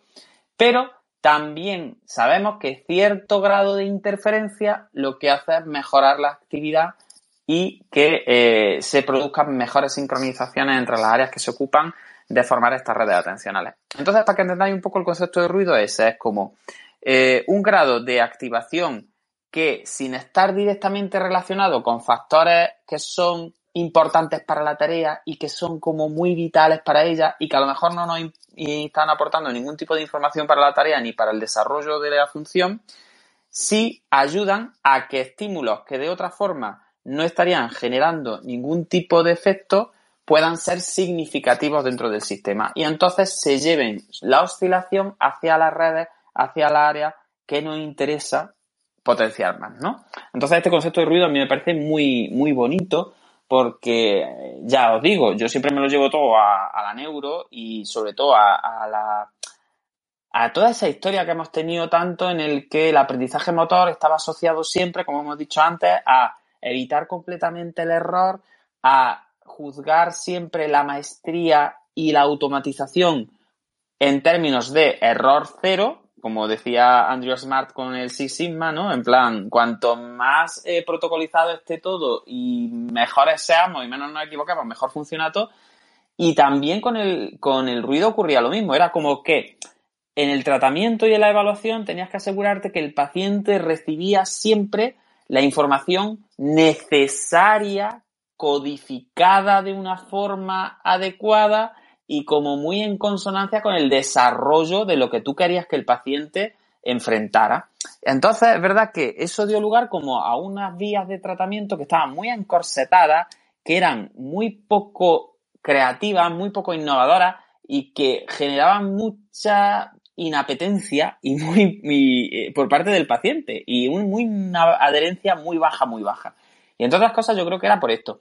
Y en el caso de infantil, yo creo que tener en cuenta los conceptos de este tipo, como por ejemplo el concepto de ruido, yo creo que es vital, porque es que los niños aprenden así también, de esa forma. Es decir, los niños necesitan todas estas teorías que salieron sobre los entornos enriquecidos, que luego se nos fueron de madre y ya aquello era, como yo decía, que yo ya era el despiporre sensorial más que estimulación sensorial, ¿no? Porque ya se nos fue la cosa de las manos. Pero las teorías de enriquecimiento sensorial y de enriquecimiento contextual, si nos vamos a las bases y nos vamos un poco a la filosofía inicial de, de, todo esto, estaban muy en ese sentido, en el sentido de, vamos a ver, de tenemos que eh, entrenar a los niños que tienen dificultades motoras o dificultades cognitivas, dificultades de desarrollo en general, tenemos que entrenarlos en que su sistema cognitivo y su sistema motor tiene que ser capaz de aprender y de generar como un aprendizaje más adaptado también en entornos en los que aparece este tipo de información que no es relevante para la tarea, pero que sí puede ayudar a que eh, se haga la tarea de una forma más funcional. Porque al final, al enfrentarse a esta interferencia, llamémosla interferencia medida, eh, provocamos que la saliencia de las cosas que queremos potenciar sea mayor, sea más necesaria, ¿no? Como en esa conversación que os ponía yo antes de ejemplo, en el que había ese murmullo y si yo quería que se me entendiese, como que tenía que chillar y generar un volumen de voz más alto para que el ruido eh, como me ayudara a, dar esa respuesta más significativa, ¿no? Así que el concepto de ruido yo creo que, que, es difícil de entender un poco y ya si nos metemos en ser científicos y hablar del ruido en términos, mm, pues bueno, en términos ya os digo de resonancia y demás, pues podríamos echar una tarde aquí. Yo creo que sería un concepto que si lo explicáramos bien y se entendiera y lo pudiéramos divulgar, pues ya es que seríamos aquí estupendos, porque es complicado de entender. Pero bueno, sí quiero por lo menos llamar la atención sobre las implicaciones que tiene en evaluación y en tratamiento. Y sobre todo es salirnos del encorsetado de entender que todo lo que se haga en la evaluación o en el tratamiento que no sea pertinente para la tarea que se está trabajando es negativo, ni mucho menos. ¿Vale? Y volvemos como con el error. Tenemos la responsabilidad como profesionales, como terapeutas, de saber graduar el error y graduar la interferencia para maximizar la saliencia de las estrategias que generan nuestros usuarios. Yo creo que eso sería un poco la, eh, bueno, pues lo que yo he entendido sobre, sobre lo que Andrew Smart quiere decirnos en este libro. Así que bueno, Paula, mm, ¿qué nos cuentas? Vamos a abrir un poquillo si os apetece ronda de conclusiones, porque son ya las 9 menos 20, llevamos una hora y 40 minutos hablando aquí. el tema es muy guay, pero, pero yo creo que ya tenemos que abrir un poco voces, eh, contarnos conclusiones, eh, aportar si tenéis alguna cosilla así que os ha llamado la atención, si queréis hacer alguna puntualización, en fin. Hay gente que podéis abrir el micro directamente y los que no, pues me podéis solicitar y os abro sin ningún problema, porque yo creo que es muy interesante que participéis. Así que no sé si Yolanda, Paula, Manuel, Mode, eh, Fernando que está por ahí, Sonia, si alguien más quiere, quiere hacer algún aporte. Bueno, yo a modo de conclusión, eh, cerrando un poco con el tema del ruido, al final es que es efectivamente lo que, lo que tú comentas, ¿no? Que es el aprendizaje, sino esa oportunidad de extraer las variables clave eh, dentro de un entorno eh, ruidoso, aleatorio y variable, pero donde nosotros podemos efectivamente em, sacar unos patrones de funcionamiento concretos, ¿no? Al final, el ruido es importante porque la señal estable no existe en el mundo y no existe en la vida y em, la capacidad, digamos, que tiene el sistema es de, dependiendo de esa intensidad de ruido o cómo se variabilice ese ruido, puede extraer las claves fundamentales para generar determinados patrones ¿no? de, de aprendizaje. Entonces, la verdad, pues que es también otro de los conceptos fundamentales de los que él habla en el libro, que también defiende y que efectivamente nosotros tenemos que intentar graduar con la carga óptima, ¿no? Para que la persona pueda hacer frente pues a esa gestión del error, a esa gestión del ruido y que tenga unos resultados exitosos, pero siempre que tengan cierto grado de reto o de desafío para que pueda generar estrategias y herramientas que le ayuden a ser más adaptativo, ¿no? porque cada vez el mundo y la vida se hace más complejo. Claro, es un concepto que está súper relacionado con las perceptual clues que hablaban en teoría ecológica. Si, vamos, si vamos relacionando así, estamos aquí un poco como con la red neuronal por defecto nosotros, ¿no? No sé si es que no estamos muy centrados, pero yo oigo hablar y, a mí se me vienen pues, como cuando antes eh, hablaba en Spectator Mode eh, sobre el tema que, que, planteábamos en dolor y la relación con espasticidad, etcétera.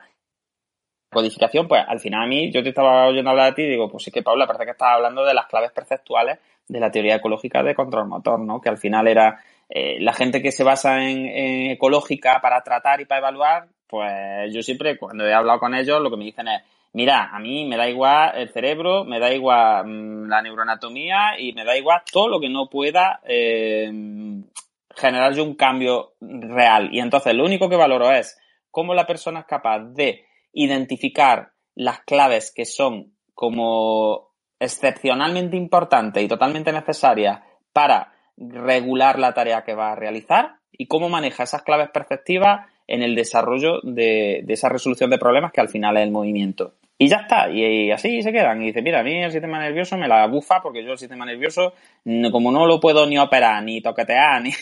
Entonces, cuando te voy a ti hablar de, de, esa sacar, entre sacar, ¿no? La información importante de, un mundo ruidoso y de, y de un mundo que tiene eh, todo ese tipo de información que no es tan, eh, pues eso, tan importante para la tarea, pues fíjate, hay gente, las que trabajan de teoría ecológica, que, que básicamente se basan única y exclusivamente en eso, con muchas más cosas, evidentemente, pero que como que priman especialmente esa capacidad, ¿no? Esa capacidad de, de identificar las claves perceptuales que son, que son básicas. Bueno, Yolanda, pues no sé si nos quieres contar algo, Manuel, Mode, yo estoy aquí por ya que me deis el cierre, como yo digo, eh, que llevamos mucho rato aquí filosofeando. Eh, yo creo que ha estado interesante, pero, pero quiero escucharos, a ver si estáis dormidos o, o no. Manuel, no has dicho nada hoy. Alguna cosilla. Manuel es que está de oyente, ni siquiera tiene, ni siquiera está de hablante esta, esta tarde, yo no sé. Esto es una pena. Bueno, pues muchas gracias a todos. Eh, Paula, ha sido un placer de verdad. Eh, nos hemos marcado aquí un pimpinel a los dos, desvariando. Aunque la gente no se lo crea, esto no estaba preparado. Esto es como que no hemos puesto a hablar aquí sobre un tema y hemos estado bien acompañados eh, y bueno, y hemos intentado pues que, que sea interesante de alguna manera, pero de verdad que yo he estado muy a gusto, Paula. Así que cogiendo un poco el, el guante que nos han lanzado antes, podemos ir organizando ya algo sobre dolor y codificación predictiva o algo en general sobre codificación, eh, porque yo creo que es un tema súper chulo y, me encanta que salgan este tipo de cosas durante los programas porque nos dan ideas. Y a los demás, pues ya está. Mm, simplemente daros las gracias de verdad por estar ahí, que hay gente que ha estado aquí todo el rato escuchándonos a los dos y eso es un auténtico coñazo, ¿eh? os lo digo de verdad, que yo no consigo ni que mi familia me escuche tanto rato, así que eh, os lo agradezco de verdad. Paula, pues despídete, chica, propon tema o cuéntanos tu experiencia, que nos vamos ya, ya sí que nos vamos. Bueno, pues gracias a ti, la verdad que siempre es un placer charlar contigo este rato. A mí me gusta, me gusta mucho, y si es de Andrew y de su libro, pues más todavía. Efectivamente no estaba nada planeado, pero creo que nos hemos sincronizado relativamente bien. Además, nos hemos autoorganizado. La Total. Además, como Paula ahora está de baja maternal, pues claro, no nos vemos tanto, nos charlamos, pues charlamos por aquí, Paula. Nos lo tomamos así, ¿no? Total. Sí, sí, sí. Y eso además creo que las intervenciones que ha habido han sido muy interesantes, que se han abierto ahí unos campos nuevos que pueden ser súper chulos de debatir, de generar un espacio concreto para, eh, para ello. Y bueno, pues que muchas gracias, que para mí siempre es un lujo estar, estar aquí y poder hablar sobre estas cosas que nos encantan. y, y nada, que cuando queráis, pues más y mejor, esperemos. Pues nada, os emplazo al miércoles que viene, que seguramente a las 8 de la tarde estaremos aquí en Twitter Spaces otra vez, eh, mientras volvemos a Clubhouse, a ver si nos dejan empezar a grabar otra vez las sesiones, o nos quedaremos aquí, ya veremos a ver. Eh, y ya está, que todos los miércoles a las 8 de la tarde, sea aquí en Twitter, sea en Clubhouse, eh, tenemos la sala Neurofisio Club, que estáis todos completamente invitados, que nos encanta teneros ahí a todas y que ya está. No sabemos todavía el tema que vamos a tocar porque siempre lo decidimos dos días antes y no nos lo preparamos. Pero bueno, yo creo que eso es parte de la gracia y del encanto que tiene esto. Eh, también os recuerdo que hay un grupo de Telegram en el cual vamos preparando los temas y, bueno, vamos preparando, vamos diciendo, pues venga, ¿de qué hablamos este fin de, de qué hablamos esta semana? Venga, ¿quién se anima? No sé cuánto, ¿quién modera? Así que si queréis entrar en el grupo de Telegram me podéis escribir un privado y, estoy encantado de agregaros sin ningún tipo de compromiso y de verdad que participéis y que, y que nos divirtamos un poquillo aquí. Creo que este foro es interesante principalmente por eso, porque no nos tomamos las cosas tan en serio, porque creo que hablamos de temas con cierta profundidad y, que son interesantes, pero pues al final con la humildad de que, como yo digo, todo esto dentro de 50 años será mentira y, y eh, al final nos gusta, eh, pues eso, charlar por charlar y, compartir todo esto todas juntas. Así que nos vemos el miércoles que viene. Hasta luego, chicas. Pasar muy buena, eh, muy buena semana y que el movimiento os acompañe, como yo siempre digo. Ser buena. Buenas Hasta luego. Buenas noches.